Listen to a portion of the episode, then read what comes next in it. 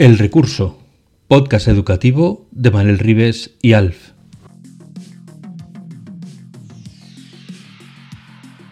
Ahora Golden Mac Edu te da la oportunidad de probar el iPad en tu centro educativo gratis. Escribe a educación.catuin.com o entra en catuin.com barra educación y solicita tu kit.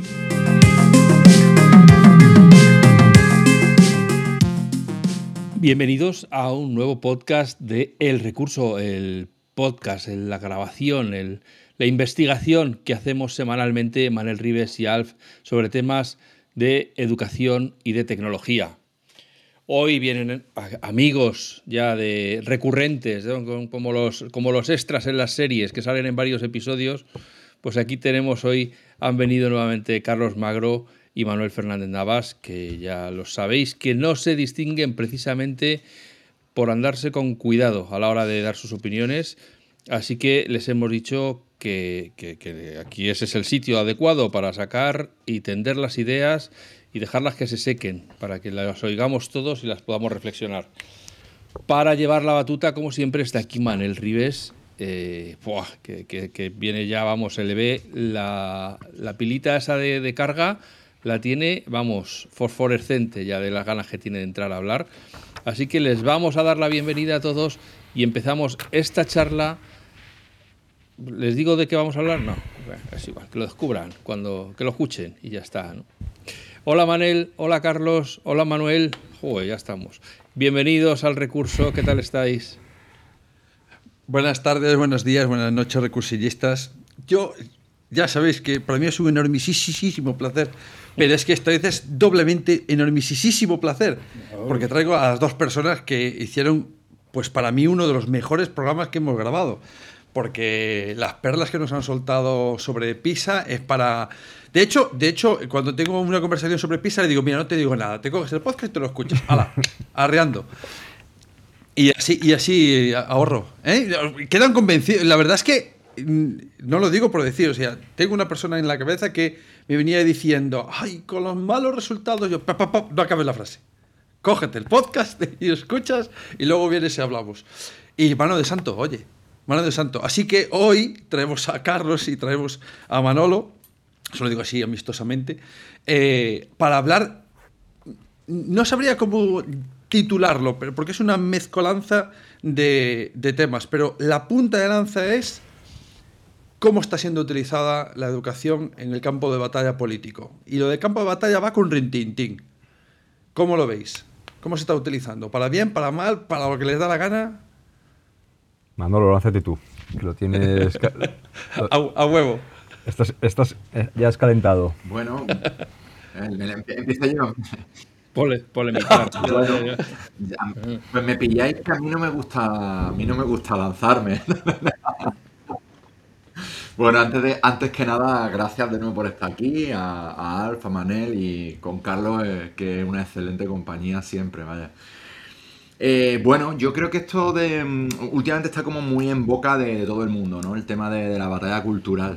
Eh, yo creo que Gran se ha vuelto a poner de moda y tiene que ver con algo que ya hemos comentado muchas veces, ¿no? Mm, vivimos en tiempos, no me gusta la palabra polarizado porque parece que equipara los dos polos y esto no es así. Pero sí vivimos en tiempo de, esto de, la reacción, ¿no? de la ola reaccionaria. Entonces hay mucha crispación, hay mucha gente con intereses eh, en crear opiniones, crear relatos y creo que la educación pues es un campo de batalla más. Un campo de batalla más. Entonces ahí aparecen muchas de las cosas que por las que yo creo que nos va a preguntar, Manel. Eh, pues muchos de los discursos que están siendo caballo de batalla. Y a mí me parece interesante, fíjate, eh, hablábamos un poco cuando nos propusiste el podcast, a mí me parece muy interesante observar el interés y, desde dónde se abordan determinados discursos. Yo creo que eso es clave para entender muchas cosas. Entonces entiendo que no irás planteando eh, quizás discurso a discurso, porque, bueno, yo ya sabéis que pienso que la educación es política, pero no toda la política educativa. ¿Vale? Entonces a mí me parece que, hay algunos eh, posturas políticas que influyen en la educación que sí son sensatas y que así debe ser, y hay otras que, no me lo parecen. Entonces, quizás por ahí podríamos empezar. Carlos. Pues nada, gracias en primer lugar, Manel y Alf, por, por volverme a invitar junto con, con, Manolo, que como él decía, pues estamos, estamos todo el día hablando. Parece que estamos todo el día hablando en distintos formatos y, nos lo pasamos bien. Em, os daría un título casi, yo casi lo podríamos titular algo así como iliberalismo pánico moral y catastrofismo. ¿no? Podríamos, podríamos, eh, ¿no? podríamos titularlo así, el, podcast. me, me, gusta eh, mucho que acabas de decir catastrofismo. ¿Tú lo ves así? Bueno, eh, es parte de la estrategia que, se utiliza. Eh, las estrategias que se llevan vienen utilizando, y no solo en España, y en todo el mundo, y desde hace varias décadas. Y por eso también os hablaba de esta corriente que podríamos llamar iliberal, que, es, que, que tiene que ver con el cuestionamiento de muchos derechos, de la propia democracia y de los avances que hemos tenido en las sociedades en las últimas décadas.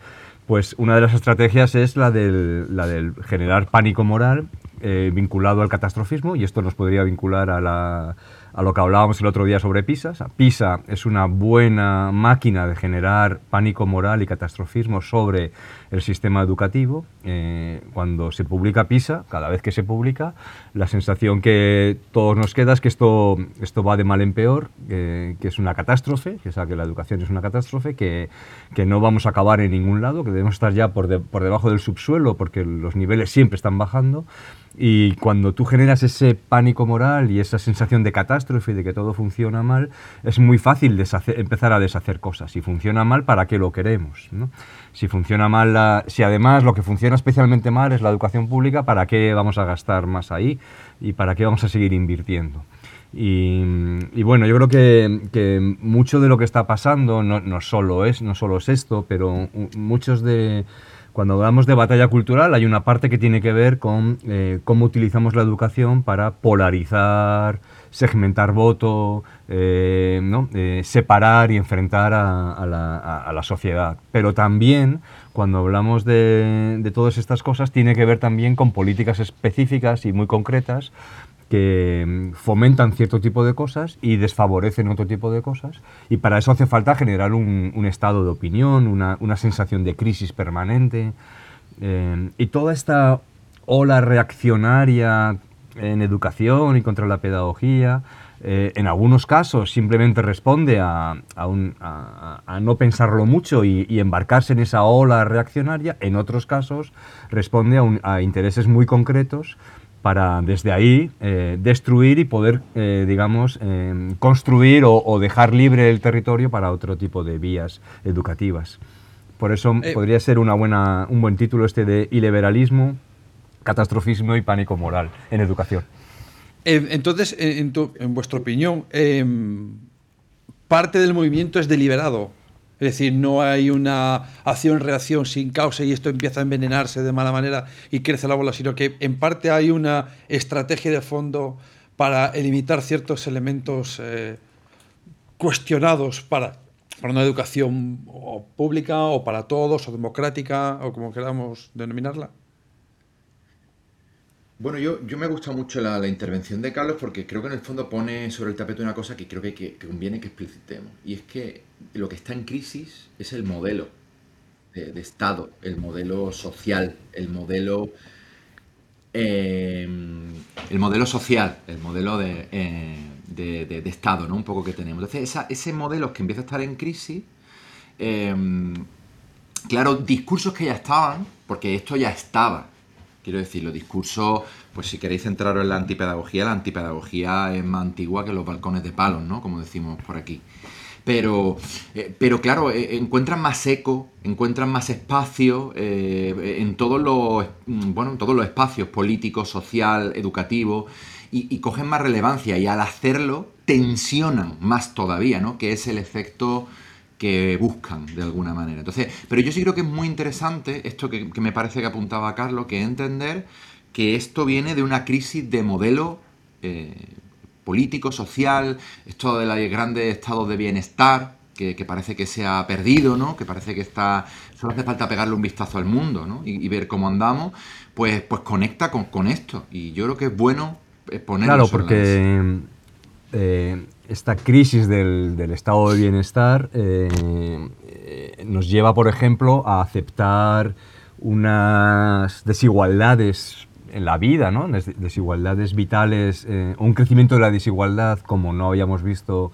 nunca, a insistir entonces en el contrario, y esto a la educación le afecta directamente en, mitos como la cultura del esfuerzo, eh, la meritocracia, eh, ¿no? todo, este, todo este discurso eh, viene precisamente porque aceptamos que hay desigualdad y la desigualdad eh, es irreversible y la, aceptamos como, como normal. Y, y, y, esto que yo decía del liberalismo pues tiene que ver con eh, que es un término que se utiliza fundamentalmente para, ¿no? para temas que tienen que ver con los enfoques más político-económicos, pero si lo pensásemos un poquito, alguna de las características de este liberalismo pues tiene que ver con eh, un refuerzo de la autoridad, un refuerzo del populismo, una restricción de ciertas libertades, una, ¿no? una, un énfasis a lo mejor en, nacionalismos que, que, si lo pensáis, pues por ejemplo respondería a la medida anunciada esta semana en Madrid para que la historia eh, deje de ser en el modelo bilingüe madrileño, deje de impartirse en inglés y se imparta en castellano. Pero ¿por qué la historia y no la biología? Bueno, pues ahí entra todo este, ¿no? toda esta idea de la identidad, de la, ¿no? del ferra, de la, de, por eso eh, responde muy bien. Decías tú, ¿es, es, es, es provocado? Pues, pues sí, es provocado.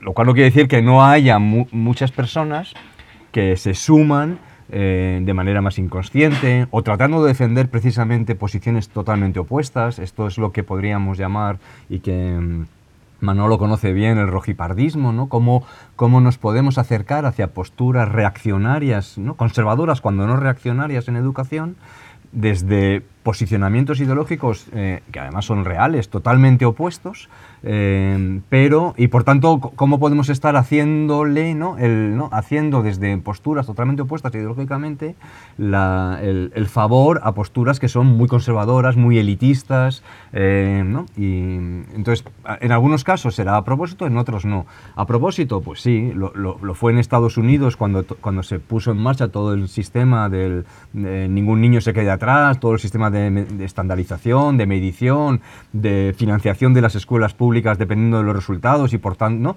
todo eso tenía que ver con un ataque directo a la escuela pública. Y, eso necesita que para ese ataque necesitas sentar las bases y decir que aquello no funciona, que es un desastre y que no puedes llevar a tus hijos a eso porque es un desastre. Y si os acordáis, en 2012, cuando se está elaborando el 11 y se publica el 11, Aquí también volvemos a vivir un momento muy parecido porque se copian las, estrategias en el que todo funcionaba mal. 2012 es, hay un PISA, precisamente, el de 2012, en el que como siempre salimos mal, se utiliza para eh, decir esto no funciona, eh, no es un problema de gasto, se decía, no es un problema de la inversión, que sí que lo es, pero se decía, no es un problema de inversión, sino de cómo se invierte, eh, no es un problema, es un problema de la escuela pública fundamentalmente, y, todo eso lo que estaba haciendo es minando ¿no? la confianza de las personas en un sistema educativo para desde ahí poder construir sistemas alternativos, eh, en el fondo profundamente elitistas, eh, segregadores y que beneficiasen a, a, los de siempre. ¿no? Entonces, en algunos casos estas, estos discursos son claramente provocados y tienen una y, buscan unos objetivos concretos. En otros yo creo que se, nos sumamos o se suman personas que precisamente a lo mejor lo quieren combatir, pero no terminamos de darnos cuenta de lo peligroso que son a veces ciertos discursos. A mí me gustaría eh, añadir una, claro, porque me está dibujando Carlos como siempre, que tiene una facilidad asombrosa para, dibujar ¿no? todo, todo el escenario que me, fascina. Y creo que hay un elemento más que podemos poner sobre la mesa y es efectivamente eh, la pregunta de Manel, ¿es provocado o es que yo creo que ocurren las dos cosas? O sea, hay, es claro que hay grupos de interés que tienen mucho interés en aprovechar circunstancias, como decía Carlos, creando discursos, creando situaciones, pero también vivimos un momento histórico muy complejo. Yo, a mí me gusta mucho poner la idea últimamente del momento histórico realmente aterrador en el sentido de cambiante, ¿no? De, esto que es un lugar común ya de la incertidumbre. Entonces ahí se produce una sensación de calor cálida de vuelta a valores seguros, ¿no? A lo, de, a lo de toda la vida, ¿no? Y eso al ciudadano y a la ciudadana de a pie también, esa melodía se le pega, ¿no? Entonces ahora los grupos de interés que siempre han llevado estos discursos y que además su intención es tensar la cuerda para crear segregación, para crear... Claro, encuentran un caldo de cultivo ideal. Entonces a mí me parece que es necesario hablar de esta historia también, ¿no? De, ese momento histórico que eh, ahora me digo yo las dos cosas de rigor. Una de ellas es que yo soy consciente de que a lo mejor a, muchos de los que puedan oír este programa dicen, bueno, pues, no están hablando de recursos, no están hablando em, de cuestiones muy concretas de aula, pero también soy consciente que justo, justo ahora creo que es cuando más necesitamos filosofar en, las escuelas. Necesitamos filosofar en la escuela como parte de la sociedad. Y lo hacemos muy poco y vamos un poco a piñón fijo en las escuelas, en todo el sistema educativo en general. Creo que vamos un poco a, a lo que venimos haciendo toda la vida. Siempre se ha hecho así, no cuestionamos nada, seguimos para adelante, lo que nos digan de arriba. Y creo que hace, como dices tú, es un momento histórico eh, que a mí a veces me recuerda eh, a los momentos posteriores al, al, al, 11, al 11 de septiembre, de todo eran mensajes bélicos, nos van a atacar, nos van a caer por aquí. Entonces, el miedo era por todos lados. O sea, nos va, parece que tuviésemos eh, eh, a un terrorista detrás de nuestra puerta de la casa, ¿no? Y ni siquiera vivíamos en Estados Unidos. Y ahora tengo la sensación, salvando mucho las distancias, evidentemente, de que todo está destrozado, todo va horrible y, que, hay que romper algo porque tenemos un miedo, nos están metiendo un miedo continuamente de, que esto no funciona. ¿Desde qué momento tenéis la sensación de que esto sucede así? ¿Tenéis algún momento temporal mental en que decís, bueno, esto empezó a sufragarse? Carlos decías el 2012, pero ¿Tú estás de acuerdo, Manolo, que es que el 2012 o antes o... Bueno, yo, creo que esto se empieza a ver fundamentalmente cuando aparece la crisis, eh, hablo de la gran crisis ¿no? de 2008, porque creo, bueno, lo que decimos, ¿no? que el momento donde esto eh, eh, hay caldo de cultivo para que florezca, pero creo que se empieza a gestar mucho antes. Y yo mm, creo que tiene que ver con unas cuestiones bueno, quiero, creo que tiene que ver sobre todo con lo que decía al principio, con, una tendencia de, desaparición, de progresiva retirada de los estados de bienestar ¿no? en todas las sociedades occidentales. ¿no? Esa, esa idea que tuvimos, que se gestó, si queréis, durante la Guerra Fría, de, de lo que significaba un estado de bienestar que protegiera a los ciudadanos, que les diera todo esto, eh, pues a partir de la desaparición de la Guerra Fría se, empieza a extinguir progresivamente y aparece el, liberalismo extremo, ¿no? esto que se haya venido a llamar eh, eh, el neoliberalismo más extremo, en el que empieza a primar el beneficio esto que dicen de que la única ideología es el dinero, ¿no? Sobre la calidad de vida de los ciudadanos. Entonces yo creo que, es algo que se viene gestando durante mucho tiempo y, la, la, educación entronca ahí. Porque la educación es eh, uno de los principales mecanismos de compensación de desigualdades sociales. Entonces, eh, eh, todo lo que sea desgastar la educación termina, como decía Carlos, en segregación. Pero yo creo que se viene gestionando desde hace mucho tiempo. Mucho tiempo, aunque insisto, el caldo de cultivo ha sido la aparición gorda de la crisis. Ah, o sea que lo que decías tú, el, marco es el mismo marco, o sea, el marco del discurso es el mismo que efectivamente del 11S, es exactamente, o sea, la, manera de operar del marco es el mismo, eh, todas las diferencias, que efectivamente son, son muchas, pero lo que se trata es de generar un, un sentimiento de, de, miedo, de pánico, de que no funciona y de que hay que hacer, ¿no? Esto es lo, lo fundamental y así funciona. Y entonces, eh, también eh, es importante, o sea, lo que muchas veces hablamos es que lo que nos está faltando es capacidad de relato, capacidad de, capacidad de contrarrelato. La primera, y, somos culpables todos, ¿eh? yo el primero, ¿eh? que me paso el día poniendo eh, las cifras de, yo qué sé, del abandono educativo temprano, de la repetición o del impacto que tiene las condiciones socioeconómicas en los resultados académicos. Dicho todo esto, que son datos ciertos y, que los, y, que, y, dicho también que nuestro sistema necesita mejorar, evidentemente, y, lo estamos, que estamos aquí eh, somos, creo que, defensores de la necesidad de mejora en muchos aspectos del, sistema educativo y en concreto de las escuelas, para no hablar de, todo el sistema educativo. eh, también creo que deberíamos empezar a, hacer un, o sea, a lanzar un mensaje. El sistema educativo español es un caso de éxito. La escuela pública española es un caso de éxito. Yo creo que este mensaje es importante lanzarlo, que se sostiene con los datos. Es decir, eh, tenemos muchísimos problemas, eh, no funciona como queremos, nos gustaría ser mucho más guapos, más altos, más listos, más rubios o más asiáticos, pero el sistema educativo español visto en los últimos 40, 50 años, es un caso de éxito, porque ha conseguido unas tasas de escolarización, de eh, resultados académicos, de progresión académica, de eh, población que llega a estudiar más allá de la, de la primaria, de la secundaria, es decir, de unas cifras altísimas de, educación superior, sea lo que sea, esa educación superior, eh, FP o universitaria eh, ¿no? excepcionales con respecto a la situación de la que veníamos. Con respecto a la situación de la que veníamos, que no es la de nuestros vecinos, simplemente hace 40 o 50 años cuando empieza la democracia. Es decir, que el sistema educativo español en democracia es un sistema eh, público, es un sistema de éxito.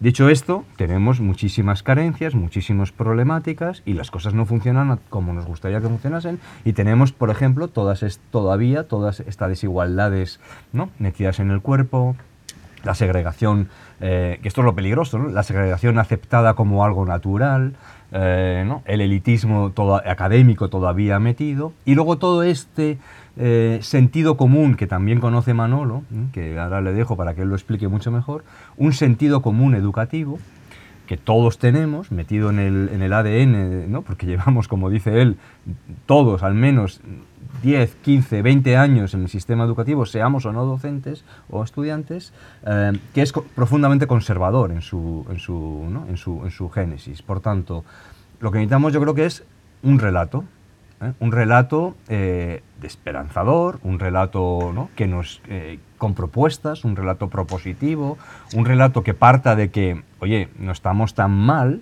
porque en, muchísimas cosas no estamos tan mal, no lo hemos hecho nada mal, es decir, yo creo que es un caso de éxito de los, de los que hay, y un relato de ahora en esta situación de altísima complejidad social, social cuáles, cuáles son las perspectivas para la educación, ¿no? cuáles son las perspectivas para el sistema educativo eh, eh, eh, pero un relato propositivo, un relato que, que construya esperanza, no un relato que, que, nos, que nos hunda en la miseria, que es un poco lo que constantemente hacemos. Porque si nos hunde en la miseria, ya te digo yo que quien lo va a pagar no van a ser las, las clases, ¿no? las, las, clases altas ni las élites que van a tener mil mecanismos para huir de la catástrofe. Igual que están construyéndose ¿no? en, en, la cultura popular sus búnkers por si hay una, ¿no? una catástrofe medioambiental mundial, bueno, pues también van a ser capaces de, ¿no? de, de generar alternativas a esa catástrofe educativa que aparentemente se nos avecina. Luego, lo primero que deberíamos hacer es eh, construir relato entre todos. Qué interesante esto que dice Carlos, fíjate, es que yo cada día estoy más convencido en la línea de lo que él decía, que hace falta volver a creer en la vieja idea de la educación. Es decir, hay que volver a creer en que la educación puede ser una respuesta para cambiar, porque parece que eso en el relato del miedo que decías tú, Manel, parece que eso se lo hemos perdido. Entonces, eh, ¿sabes? No sé, ¿cómo, cómo vas a reactivar tu relación con tu pareja si ya no crees en que hay amor, ¿no? Por decirlo de una manera un poco, si queréis, así ñoña y romántica, ¿no? Pero yo creo que es muy importante la línea de lo que decía Carlos, volver a retomar la idea de creer en la escuela, de creer en la educación. Fijaros, a mí me gusta cada día menos el, discurso del éxito o el fracaso, lo digo de verdad, porque además hay una idea implantada ahí que tiene que ver con el éxito igual a nota, rendimiento académico, datos, y para mí una cuestión que nunca se debate, que es que no puede haber éxito si no hay inclusión, si no hay igualdad real. No, es que no podemos estar hablando de éxito. O sea, el éxito, la primera clave para poder hablar de cualquier tipo de éxito tendría que ser lo que decía Carlos, que cada vez estén más personas en el sistema educativo. Si estamos hablando de unos pocos, no podemos hablar de éxito. Digo como sociedad, como sociedad. Entonces, creo que es muy importante esto que estaba diciendo Carlos. Hay que volver a creer en la escuela que una vez creímos, en la educación que una vez creímos que era la respuesta a tantas otras cosas. Y vivimos un poco en una época igual de, descreimiento en todo. no creemos en los políticos, no creemos en la educación, no creemos en el... Bueno, por no creer, hay quien no cree ni que la Tierra sea eh, esférica, ¿no? Quiero decir, vivimos en la idea del... en, el momento del descreer. Y a mí me parece que pasa por, por empezar a, creer en cosas de nuevo.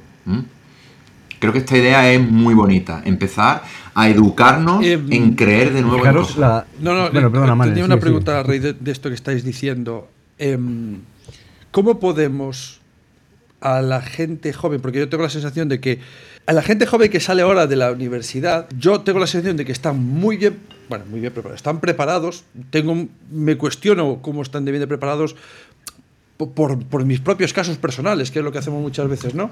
De, de hablar de hablar desde, lo, desde cómo nos va la feria, como decimos aquí en Galicia, cada uno cuenta feria como lleváis, es decir, cada uno cuenta su historia como la ha vivido. Y la sensación que tengo con, con, con mi hijo concretamente es eh, que no ha tenido una buena formación universitaria. Y eso me ha hecho pensar, eh, ostras, entonces las últimas generaciones, si tienen esta sensación que por encima, evidentemente, parte, parte de las razones de irte a la universidad, una formación de ese tipo, es poder tener un trabajo más o menos bueno o por lo menos que te pueda permitir salir adelante y están sin ocupación, con trabajos mal pagados, teniendo que hacer dos o tres másters y por encima con son familias, muchas de ellas humildes, que no se lo pueden costear. Entonces, ¿cómo hacemos que estas personas, que son las próximas eh, poblaciones que van a decidir, digan, no, no, no, no, hay que invertir en educación? Cuando su vida ha sido el de 20 años, 18 años eh, siendo educado y decir, ostras, no trabajo de lo que he estudiado, he tenido que bajar mucho el nivel en cuanto a mis aspiraciones eh, económicas con el coste que he tenido para mi familia, con el coste que he tenido para mí. ¿Cómo convencemos a las personas de mm, creer, en esta educación, creer, en este sistema educativo? Sí. Bueno, ¿me permites que me cuele un poco, Carlos? Porque hay un par de cosillas. Claro, para empezar, yo creo que es que hay, por ejemplo, el caso de la universidad, ¿no? me hacía mucha gracia cuando salía un, informe, yo creo que tú lo debes de conocer, Carlos, sobre el tema de la empleabilidad, ¿no? En la universidad. Y decía, claro, porque lo único que afecta a la empleabilidad es la docencia universitaria, no el mercado. Entonces, ya entramos en un discurso que es, claro, ya estamos achacando que el problema de la empleabilidad es de la educación. No, mire usted, esto no es así. Hay mil factores. Y a mí me parece que hay algo que siempre dice un compañero, que desde aquí lo saludo, Eduardo Sierra, que es compi de aquí de la Universidad de Málaga, que dice, mire usted, es que la universidad no solo se va a formarse para el trabajo, se va a eso. Pero también se va a formar una mentalidad crítica, se va a pensar, se va a... y claro, pues mire usted, yo a lo mejor voy a acabar en otra cosa, pues porque esa es la sociedad y ese es el mercado laboral en el que estamos. Pero si asociamos la, la educación únicamente a la empleabilidad, Claro, estamos comprando un boleto de la decepción. Pues no, mire usted, es que la educación sirve para la empleabilidad, por supuesto, pero sirve para mucho más allá de la empleabilidad. Y eso, por ejemplo, también quita de la ecuación, que hoy lo venía pensando, lo que se venido a llamar el tercer espacio. Como que son espacios no formales, más allá de, de, lo... Como no cuenta para la meritocracia que te permite, pues parece que esa educación no vale para nada, vale para muchas cosas. Entonces, es que empezar a creer en aquella educación, en aquella visión. Fíjate, Manel, ah, tú antes decías, a mí creo que cada vez es, más, es más importante filosofar. Y yo pensaba, ¿en qué mundo vivimos en el que filosofar se ha convertido en una mala acepción? claro, eh, eh, y ya habla mucho de todo este discurso de educar solamente vale para la empleabilidad, para obtener un trabajo, que a mí me parece que, claro que está bien, pero creo que no solo puede conectar con eso. Y creo que eso que pasa también por explicar esto y porque podamos ilusionarnos entonces que en ese relato que dice Carlos, que me parece que es una falla enorme de, todos los que estamos en el sistema, ¿no? De, no contar las cosas de otro modo, con, con más positivismo, con más posibilidades de, crecer y no de siempre de crecer, que es lo que estamos viendo. Nos falta también dar a entender esa otra visión de la educación, ¿no? de, esto es, va de buscar trabajo, claro que sí, pero la vida, como dices tú, pues da mil vueltas y como decía una colega mía, eh, en la vida te vas a tener que reinventarte cinco veces y no, hay una ecuación lineal de P eh, pasa por la universidad igual a Q eh, o implica Q trabajo. ¿no? A lo mejor hay unas áreas muy concretas de médicos o así que, que sí que tienen esa suerte, ¿no? que, que pueden ser muy vocacionales y van directos, pero la grandísima mayoría de las personas... Y no, no jugamos un poco, jugar en, entre comillas, ¿eh? Eh, Carlos, bueno, jugamos un poco a... Bueno, haz el trayecto, eh, lo que decía antes, a piñón fijo, a fijo y, y ya, ya saldrá. Es, en ese imaginario de las personas que acaban ahí, ¿no estamos jugando un poquito a la ruleta rusa que cada uno saque su idea y acaban todos por coger miedo? Bueno, a ver, sea, yo creo que hay como varias cosas que, que- se mezclan. Yo creo que eh, la educación, sobre todo la educación obligatoria, eh, incluso casi podríamos decir lo que podríamos llamar un poco más allá, la, inicial, incluso la secundaria eh, de segunda etapa, la posobligatoria, es mucho más que la educación para el empleo, ¿eh? muchísimo más, y esto es muy importante que lo tengamos en, en cuenta.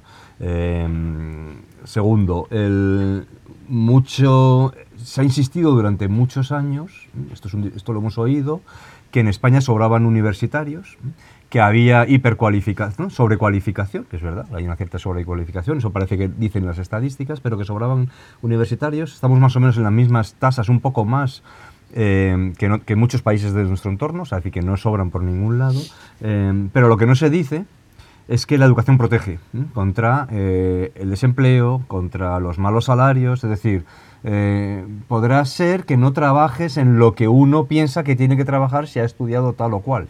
Pero lo que tenemos clarísimo, y esto hay que decirlo 20.000 veces, es que a más educación, más protección contra, ¿no? por supuesto, contra la ¿no? precariedad, pero desde luego más protección contra el desempleo, más mejores salarios, ¿no? Eh, más oportunidades, del, ¿no? más protección contra, el, contra, ¿no? Eh, contra cualquier condición que te pueda sobrevenir. Y esto hay que insistir mucho, porque a veces mezclamos un poco los discursos, sobran universitarios, estudian para nada, tienen ocho másteres y están trabajando de reponedores, escuchamos estas cosas, ¿no?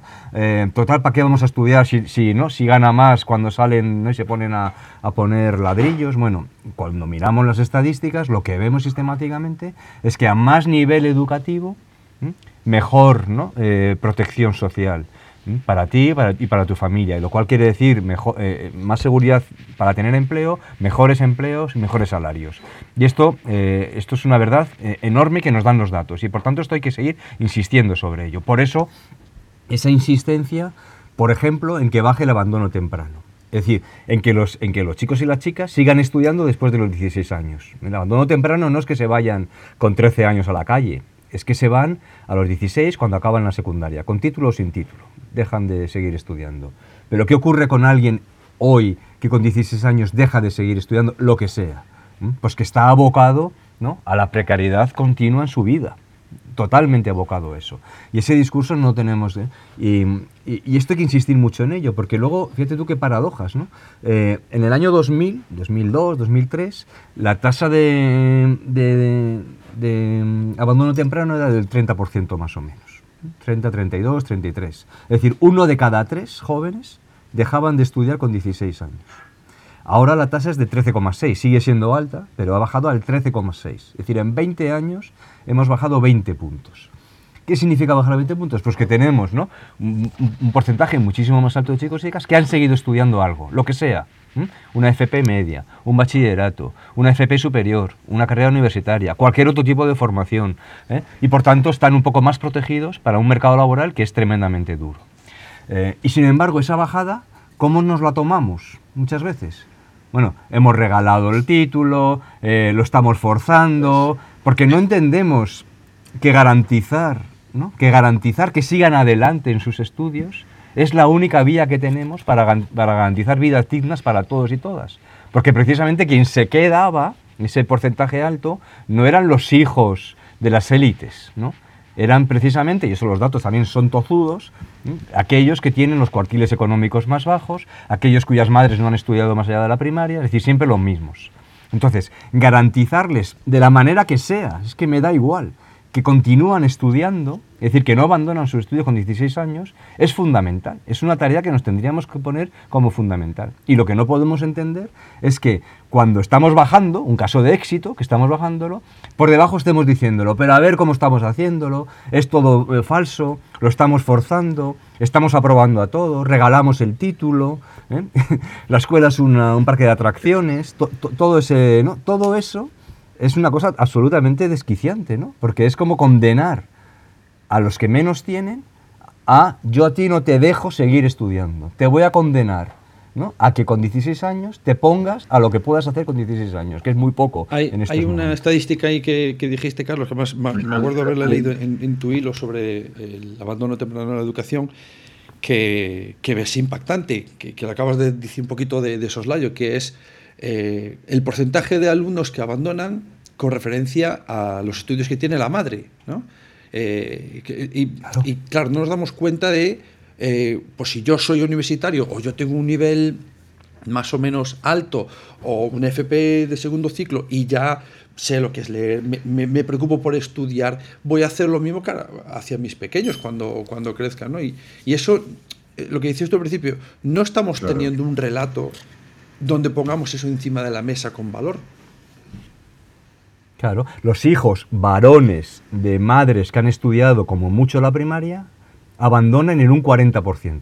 Casi la mitad de los chicos, ¿eh? las chicas es un poco menos, siempre, ¿eh? de los chicos varones de madres con solo estudios de primaria abandonan los estudios. uno de cada dos prácticamente. Y esto es una bola Claro, uno de cada dos. Esto es una, una, bola brutal. Entonces, esto que es un caso de éxito, una bajada de 20 puntos, ¿no? que hay que hacerlo de muchas maneras, ¿no? con metodologías, con quitando, bajando la repetición, eh, con apoyos, con orientación, con un o sea, necesitamos muchísimos recursos y se está haciendo con muchas maneras, muchas veces sin recursos. Es un caso de éxito y además es fundamental. Y lo que no podemos entender es que alguien todavía critique esa bajada y, diga que es que lo que estamos haciendo es una bajada de nivel, es que estamos regalando los títulos y es que ¿para qué queremos esos, a esos inútiles, como dicen, que no, que no valen para nada, ¿para qué les queremos eh, que sigan estudiando? Eso es un poco la... esto es una cosa... unas cosillas que con respecto a lo que dice Carlos que es súper interesante, que, que, no se nos queden en el tintero. ¿eh? Lo primero es eh, lo que está diciendo Carlos, que no se olvide. Estos discursos que dicen esto que está planteando Carlos es azuzar la pelea del último con el penúltimo.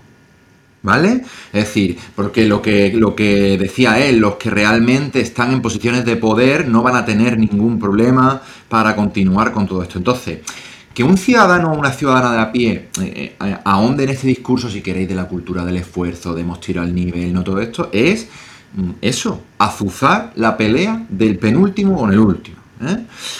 Por otro lado, mm, por, dejarlo claro, bajar el nivel no es atender a la mayor parte de la población. Eso es subirlo. Lo que es bajar el nivel es pretender volver a un pasado en el que muy poquitos, muy poquitos podían a relacionarse con el conocimiento. Esto es bajar el nivel en un país, porque ahí no estamos haciendo que lleguen las personas eh, mejores siquiera, estamos haciendo que lleguen los más privilegiados, ¿vale?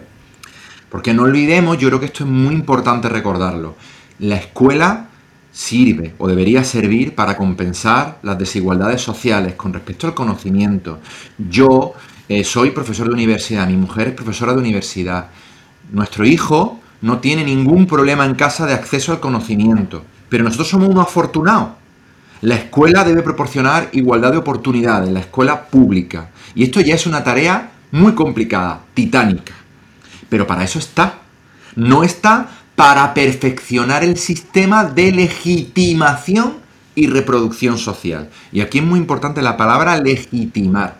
Porque una cosa es que tú reproduzcas las diferencias sociales, los, nenes que llegan de, entornos eh, sociales diferentes, uno muy privilegiado y otro más desfavorecido, ¿vale? Llegan y salen igual de beneficiados, es decir, el que entró más beneficiado a la escuela sale más beneficiado y el que entró más perjudicado sale más perjudicado. La escuela reproduce, pero también legitima, porque luego dice, mira, ves, es culpa tuya, no te has esforzado. Esta vuelta de tuerca, a mí me parece que es muy importante que todos estemos familiarizados con ese mecanismo. No solo es que reproduzca esas diferencias, sino que esas diferencias sociales que son eh, responsabilidad de la sociedad, restaurarlas de alguna manera, ya se convierten en una cuestión individual, que es culpa del chaval o la chavala que encima no se ha esforzado. Entonces este mecanismo es terrible. Y, tratar de volver a un discurso, como decía Carlos, en, de la bajada del nivel, de que es que todo... Que fijaros la idea de éxito, ¿no? Que es lo que os decía al principio. ¿Qué idea de éxito hay detrás de esos discursos? Segregación, clasismo. Eh, esto no pueden ser discursos relacionados con la educación. no pueden. no, no, no, dale, dale, dale. No, otro, os, traigo otro datito para que, ya que dejamos la educación eh, obligatoria, nos vamos a la universidad. Bueno, eh, solo el 4,3%, datos del año pasado, eh, solo el 4,3% eh, de los estudiantes de, las, de ciencias de la salud en la universidad provienen de familias en las que los estudios, en las que hay un, en la que la familia, los, progenitores tienen estudios medios. Solo el 4,3%. el resto eh, provienen de familias en las que los padres ya tienen estudios superiores. Es decir, el, sistema, cuando nos ponemos a mirar los datos de quién se matricula en qué, en estudios, por ejemplo, de mucha demanda eh, y muy difíciles, por tanto, como son los de ciencias de la salud, con notas de BAU altísimas, nos damos cuenta que al final, quien se puede matricular ahí, por alguna casualidad, aparte de tener muy buenas notas, son aquellos que vienen ya de familias con formación universitaria. Porque solo se matricula, el, solo de los matriculados, el 4,3% provienen de familias con, padres y madres de estudios. ¿Cómo, ¿cómo podemos hacer que, que, ese relato donde, como decía Carlos, bueno, eh, si no has conseguido llegar es que no te has esforzado, eh, no has trabajado lo suficiente, eh, das lo que das y estas cosas que solemos... ¿Cómo combatimos ese relato para que eh, en el imaginario colectivo, sobre todo de, de, las personas que toman decisiones, se pongan recursos para que, y para que nosotros los docentes, y para que las familias, y para que todo, cualquier ciudadano piense, bueno, nos estamos tirando dinero, estamos invirtiendo en futuro en este país. Me pongo pesimista. acabo de decir que había que hacer un relato positivo. No, no, pero, es verdad que algo que me ronda mucho tiempo y que una reflexión que, tengo alguna cosa escrita que no he publicado, pero que Carlos igual eh, sabe más que yo, seguro. A mí me parece que esto que estaba diciendo Manel, claro, mm, a mí me parece que, hemos pasado eh, de un discurso de, de lo colectivo de hace mucho tiempo a lo individual. Y a mí me parece que el individualismo es terrible para esto. Y que hay que volver a recuperar los mecanismos de, sentirse parte de un todo, ¿no? Y esto, si queréis, en el COVID, la gente que se quitaba la mascarilla y no entendía que ponía en riesgo ¿no? la priorización de lo individual frente a lo colectivo. Entonces a mí me parece que una parte de lo que tú planteas, esa pregunta que tú decías, Manel, pasa por empezar a volver a situaciones en las que eh, pongamos en valor y hablemos de la colectividad en vez de lo individual, porque me parece que es una parte nuclear que alimenta ese todo este tipo de discursos, ¿no? yo lo veía el otro día en mi comunidad de vecinos, ¿vale? Por, ya sabéis que las, reuniones de comunidad de vecinos son terribles, ¿vale? Esto cualquiera que nos escuche podrá dar fe de ello. Entonces, había un vecino que planteaba las cuotas de la comunidad, que te garantizo que son muy bajas, personalizada. Es que mi, garaje no tiene eh, verja. Pues yo, ¿por qué voy a pagar lo mismo que tú? Y yo decía, claro, esto puede dar lugar a estos discursos que luego en educación tienen estos reflejos, ¿no? De ande mi hijo bien, pues los demás un poco ya me dan igual, ¿no? O yo quiero una educación a la carta para mi niño para mi niña. Pues no. Yo creo que es muy importante que empecemos a recuperar esa sensación de colectividad, porque solo desde ahí hay marcos de pensamiento de igualdad de oportunidades, de justicia social, de, oye, de, qué necesitas tú y qué necesito yo, y para que yo esté bien, tú tienes que estar bien, ¿no? De ver al, otro. Me parece, y estoy reflexionando sobre esto al aire, pero me parece cada vez más importante, ¿sabes? Sí, eh, hay, hay, o sea, por un lado, eh, a quien hay que convencer yo creo que es a nosotros mismos, antes que a los, que a los mm. políticos, porque el, gran drama es que estas cifras que yo te suelto aquí, que, que, ¿no? que, sorprenden, pero que están todos los años, salen publicadas, que son datos públicos, eh, no están asimiladas por la sociedad en general que, y, que, y, que, por tanto defiende posiciones totalmente contrarias a sus intereses. ¿Mm? Cuando, cuando alguien normal está con lo de la cultura del esfuerzo, con lo de la meritocracia, con lo de no la letra con sangre entra, con que volvamos a lo de antes, con que no, con que todas estas chorradas de los pedagogos y cuando alguien normal que, que, vive con su sueldo como puede defiende todo eso, a quien está defendiendo es a las, a las élites y no, y no nos damos cuenta. Y lo que está haciendo es que eh, eh, su hijo no llega, salvo excepciones, claro, siempre hay, siempre hay excepciones, pero su hija no llegará a estudiar medicina en una universidad pública ¿eh? Quien llegará será eh, la, hija de, un barrio de enfrente, con, de una clase de clases eh, media alta o alta, que sí entrará en la escuela pública a estudiar medicina.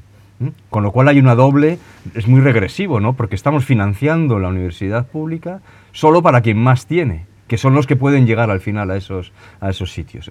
este discurso, este relato hay que tratar de hacerlo accesible y repetirlo muchas veces para que lo entendamos todos, socialmente. Esta es una idea. La otra idea es, como decía Manolo, es que en educación efectivamente se entiende como algo eh, altamente competitivo. Porque si yo consigo que mis hijos se formen mejor que los tuyos, van a tener más oportunidades laborales y de vida cuando salgan a esa especie de selva que hemos, que hemos construido en este mundo. Por tanto, eh, hay una alta competitividad y por tanto no tengo ningún sentimiento de bien común. Los recursos que yo consigo te los estoy quitando a ti y esto me beneficia. Y esto es como estamos interpretando la educación en estos momentos, que es el contexto social en el que estamos viviendo.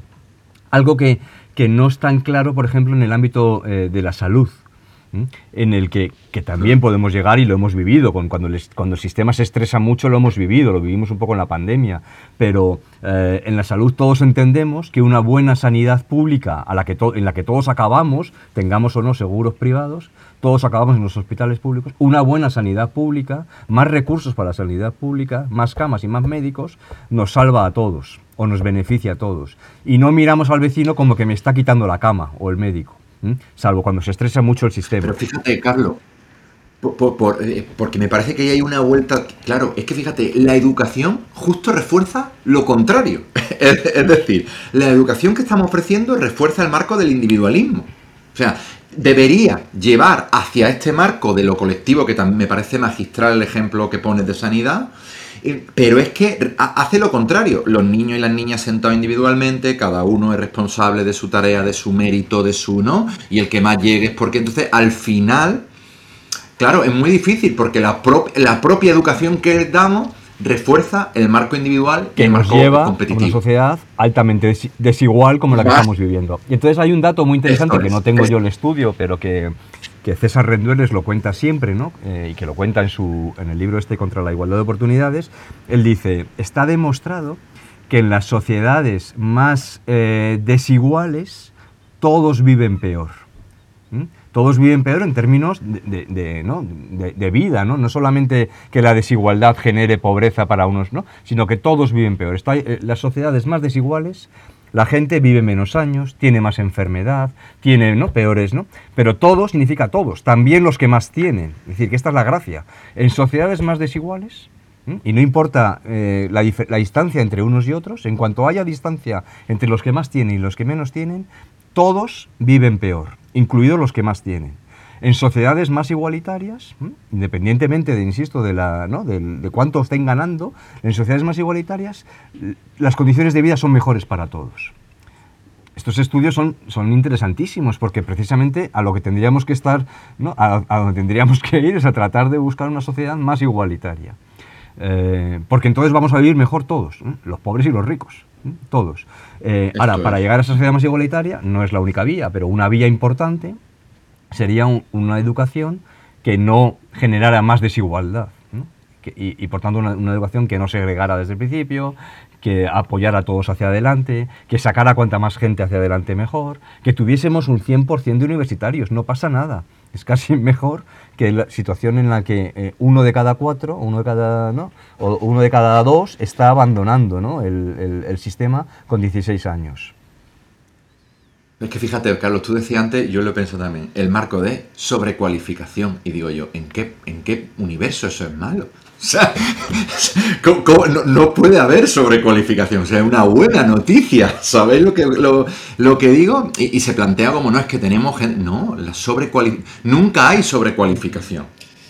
Horas podríamos estar hablando sobre esto. Ya veis que, que además tenemos aquí, pues estos son como el Federer y Djokovic. Uno ahí a cada lado de la red echándose las pelotas el uno al otro, pim, pam, pim, pam, y nosotros mirando, bien, bien, y no acaban de rematar el punto. Podrían estar horas jugando y no, no han sudado, no, ni siquiera tienen que coger la toalla. Hostia, es verdad, nos dejamos el temazo. Oye, Alf, que yo quería hablar de la prohibición de los móviles. Joder. Ha- Hagamos, hagamos, hagamos otro para hablar de eso. Hacemos uno sobre la pandemia tecnológica. Vamos a llamar así, la pandemia tecnológica. Eh, Que tiene, que tiene recorrido, tiene Menos recorrido. Menos mal que no he dicho al principio, fíjate, la fuerza es muy intensa en mi familia. ¿eh? No he dicho al principio de qué íbamos a hablar, porque si no dirían tres cuartos de hora, ¿y dónde está de lo que íbamos a hablar? porque, porque, Son eh, pues eso, la- luego los caminos del podcast son, son los caminos del podcast siempre no llevan a la prohibición de los móviles.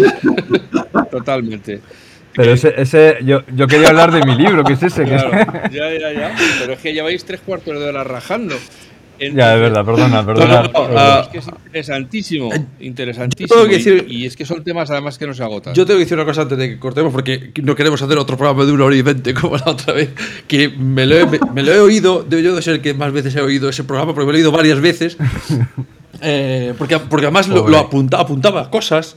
Yo creo que era un pro- programa mm, de los que más me gustan porque Sí. daba muchas cosas para apuntar. Y me ya digas, ¿en serio? el, el podcast más escuchado del recurso de, de los dos años que llevamos. Sí, sí, sí. No, no, y, y- En serio, o sea que, y me gusta que lo sí, de sí. la hora y veinte no es un obstáculo. No. Cuando el tema es interesante y, y está bien presentado, la gente aguanta. Sí. Pero claro, pero espera. Yo he aguantado mucho. Escucha, escucha, pero es el programa más escuchado del recurso porque Manel ha sido el que más lo ha escuchado a veces. en bucle. Le, le- le he tenido ahí. le he hecho- se lo pone por las noches de rave. Se- Está en bucle, se lo ha puesto para dormir. Eso, Ha, ha descubierto que para dormir es buenísimo. Yo mejor tengo puesto de título, no el, el título de le tengo puesto ruido blanco. No, ahora en serio, sí que lo he escuchado varias veces. De hecho, me he apuntado varias cosas y, y a mí me tiene muy, muy pes- por, pero- por pesado con estos temas, pero sigo diciendo y creo que este programa es buen ejemplo de que filosofamos poco y necesitamos filosofar más. Y viene a colación de lo que habíais dicho en el programa sobre PISA, en el que hablabais de que lo que hace falta es un proyecto. Hace falta tener proyectos. Y cuando filosofas y cuando, haces esas conexiones con personas, acabas surgiendo proyectos. Porque acabas teniendo puntos de encuentro, acabas definiendo ideas y parametrizándolas, poniendo eh, lo que ahora se le da por llamar objetivo SMART, que queda muy bien así en una hojita que hay que rellenar, pero la idea es cuándo hacemos esto, cómo hacemos esto, con quién hacemos esto y para qué hacemos esto. ¿no? Y a veces se nos olvida para qué eh, educamos. Eh, y yo tengo una frase a veces cuando me invitan a una charla, acabo diciendo, si no recordamos para qué aprendemos, vamos a olvidar para qué enseñamos. Y yo creo que es muy importante saber para qué necesita una sociedad la educación. Y nos lo acaba de dejar muy claro, ¿no? Eh, la frase que, además, hoy volví a mirar el hilo de, de Carlos de- sobre el abandono temprano, que me parece brutal, es, Claro. es- habría que poner en la sala de profesores y decir, mira chicos, para esto estamos trabajando, para evitar esto. Y esto está en las manos de hoy, dentro de 10 años, dentro de 20, porque esto no es una carrera de 100 metros, es una supermaratón de 100 kilómetros, ¿no? una Ironman. Y tenemos que estar todos los días Vale. pateando el suelo. Sí.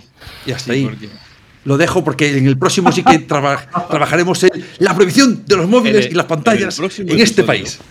La Este, este buenísimo, ese, Oye, yo creo que no. Yo, como cierre, por supuestísimo que no puedo añadir nada más a lo que han dicho Manuel y Carlos, pero sí me gustaría remarcar una- un tema que ha salido al principio y que yo creo que a veces eh, se, obvia o queremos no darnos cuenta. Y es, lo voy a decir despacito para que cale, hay que dar la batalla. Nos quieren mansos, nos quieren sometidos, nos quieren encogidos de hombros. No podemos renunciar a esto porque nos está yendo mucho en ello. Y, y como dice Carlos, cada, pa- cada escalón que bajamos nos va a costar mucho más luego volverlo a subir. ¿no? Entonces, mm, no solo lógicamente no solo en educación, en muchos otros temas nos quieren mansos, nos quieren amodorrados, nos quieren drogados y nos, quieren, eh, pues eso, distraídos mientras ellos hacen su juego. Entonces, yo lo único que puedo aportar es remarcar, subrayar con lápiz eh, fosforito la batalla. Hay que darla. Nos, no, no se la podemos ceder a otros porque, porque la tenemos que luchar, porque es nuestra, es nuestra, no, la podemos, no podemos renunciar a ella. Amigas, amigos, recursillistas del mundo, unidos. Gracias por escucharnos cada semana. Esperamos haberos entretenido y, a ser posible, haber fomentado ese pensamiento crítico, ese, ese a, levantarse que hay que pelear y, y, no os distraigáis mucho que la semana que viene Manel y yo estamos aquí con otro tema, pues eso, tan chulo como el de hoy. Gracias Manuel, gracias Manel, gracias Carlos. Nos escuchamos de nuevo la semana que viene. Hasta pronto. Hasta luego. Podcast patrocinado por Golden Mac Edu, Grupo Catwin, tu especialista en soluciones pedagógicas Apple para el sector educativo. Si estás interesado en saber cómo la tecnología amplía las posibilidades de enseñanza y aprendizaje de tu centro, visita nuestra web edu.goldenmac.es.